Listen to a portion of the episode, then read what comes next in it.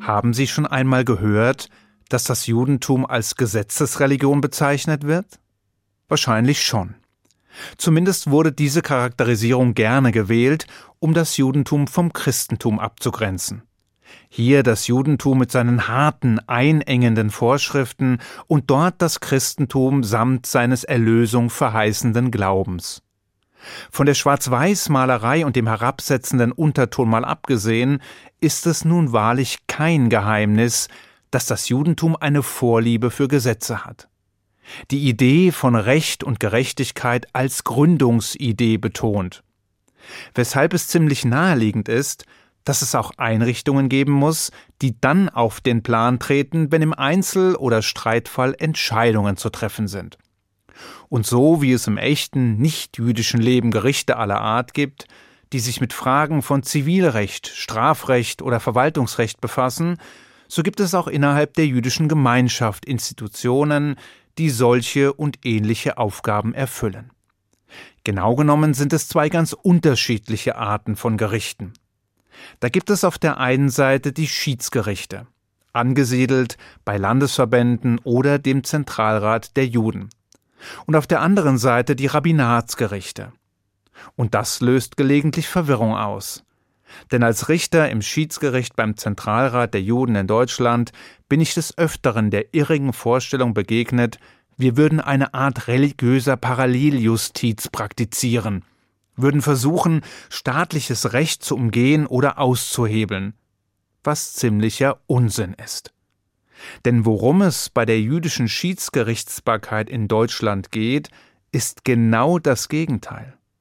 Sie hat mit Religion im Grunde wenig zu tun, außer dass die beteiligten Menschen oder Institutionen der jüdischen Gemeinschaft angehören. Es werden dort auch keine strafrechtlichen Fälle verhandelt. Darum müssen sich schon staatliche Gerichte kümmern. Stattdessen geht es im Kern um Konflikte, die nach den in Deutschland geltenden Gesetzen behandelt werden. Es geht um Streitigkeiten zwischen Mitgliedern und ihren Gemeinden, zwischen Gemeinden untereinander oder den Gemeinden und dem Zentralrat. Es geht um arbeitsrechtliche Fragen oder um Fragen im Zusammenhang von Mitgliederversammlungen oder Wahlen und vieles mehr. Es sind also ziemlich profane Themen, und die Verfahren sind mal einfach und kurz und ein andermal hochkomplex und langwierig, mal interessant, mal langweilig und mal ziemlich unappetitlich. Was in den Verfahren selbst und bei der Entscheidungsfindung allerdings keine Rolle spielt, ist das Religionsgesetz. Auch wenn die Kenntnis desselben die im Judentum verankerten Wertvorstellungen und das Wissen um die Struktur jüdischen Gemeindelebens von nicht zu unterschätzendem Wert auf der Suche nach einer Lösung eines Konflikts sein können. Wobei die Betonung auf dem Können liegt. Sie können es sein, sie müssen es aber nicht. So oder so geht es vor allem um die friedliche und zivilisierte Beilegung von Konflikten um den Versuch, Streitigkeiten nach Möglichkeit durch Kompromisse und Vergleiche beizulegen. Und falls das nicht gelingen sollte, eben auch Entscheidungen zu fällen, um den Rechtsfrieden zu wahren. Daneben gibt es allerdings noch andere Institutionen, die der eigentlichen Vorstellung jüdischer Gerichtsbarkeit vielleicht etwas näher kommen.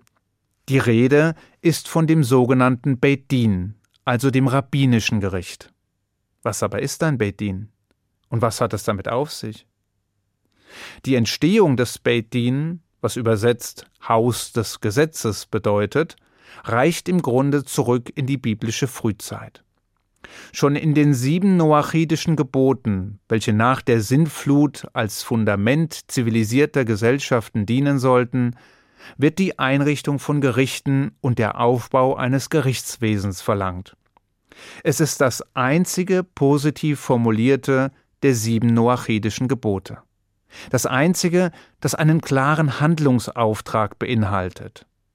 Später war es Moses, der nach der Überlieferung während des jahrzehntelangen Marsches durch die Wüste eine Rechtshierarchie schuf, der auf Anraten seines Schwiegervaters Jitro ein Rechtssystem entwickelte, in dem zur Konfliktlösung und zur Wahrung des gesellschaftlichen Friedens eine Reihe von Gerichten geschaffen wurden.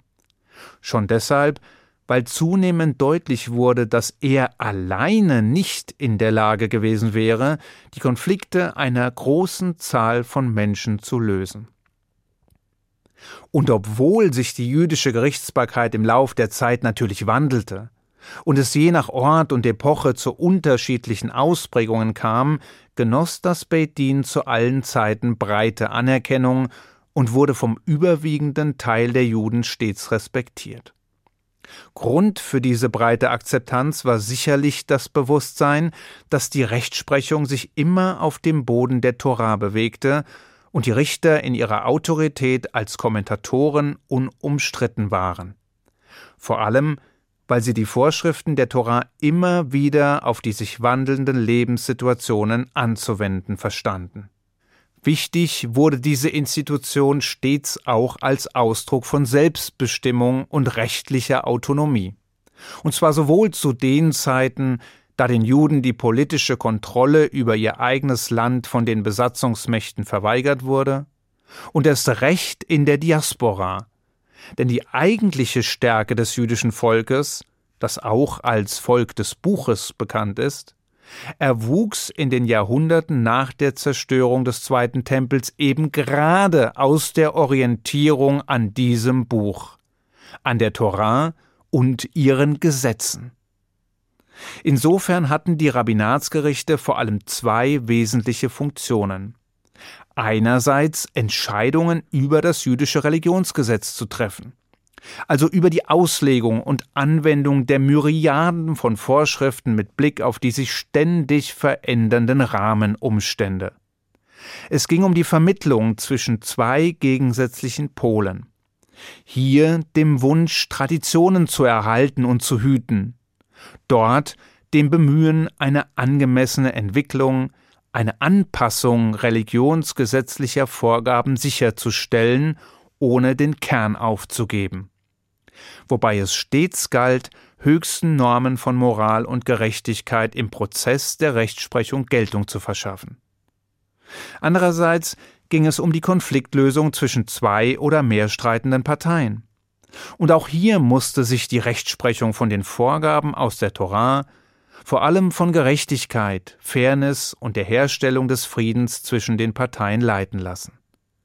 Nur nebenbei, Wichtig ist auch in diesen Fällen, dass wir es nicht mit einer staatsfeindlichen Paralleljustiz zu tun haben. Stattdessen hat das Judentum ein grundlegendes Prinzip verinnerlicht, das bereits im dritten Jahrhundert erstmals formuliert wurde. Dina de Malchuta Dina. Das Gesetz des Landes ist das Gesetz. Mit anderen Worten, Juden sind grundsätzlich verpflichtet, die Gesetze des Landes, in dem sie leben, zu respektieren und zu befolgen. Doch zurück. Besonders die Funktion als Friedensrichter oder als Schiedsrichter hat sich im Laufe der Jahrhunderte und bis in unsere heutige Zeit als eine besondere Seitenlinie des ursprünglichen Bedin weiterentwickelt und hohe Bedeutung erlangt. Und auch wenn diese Funktion mit fortschreitender Säkularisierung und abnehmender Traditionstreue zunehmend ins Hintertreffen geriet, gibt es auch heute noch Juden, die den Wert dieser Einrichtung zu schätzen wissen. Und die solch ein Rabbinatsgericht anrufen, um ihren Streit schlichten oder eine fundierte Entscheidung in der Sache treffen zu lassen. Für das Beit Din gilt es dann, dem göttlichen Willen nachzueifern und nach unbedingter Gerechtigkeit ebenso zu streben wie nach Frieden zwischen den Parteien. Dies scheint allerdings nur in einem versöhnlichen Ausgleich möglich. Also nicht unter Zwang, sondern mit gegenseitiger Einsicht. Und die, so zeigen Erfahrung und Praxis, ist noch am ehesten zu erwarten, wenn beide Seiten jeweils ein bisschen nachgeben. Wer dazu fähig ist, der kann wohl auch über den eigenen Schatten springen. Und das war und ist noch immer eine wesentliche Voraussetzung für ein funktionierendes und friedliches Miteinander auf dem Boden von Recht und Gesetz, sei es nun jüdisch oder weltlich. Ich wünsche Ihnen einen guten Schabbat. Shabbat Shalom.